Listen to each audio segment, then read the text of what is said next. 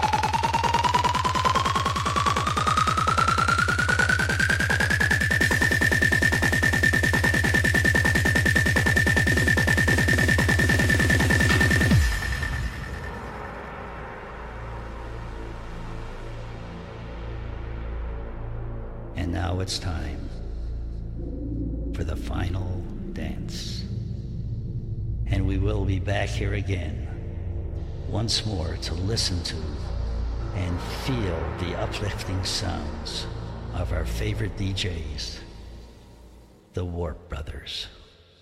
We will survive.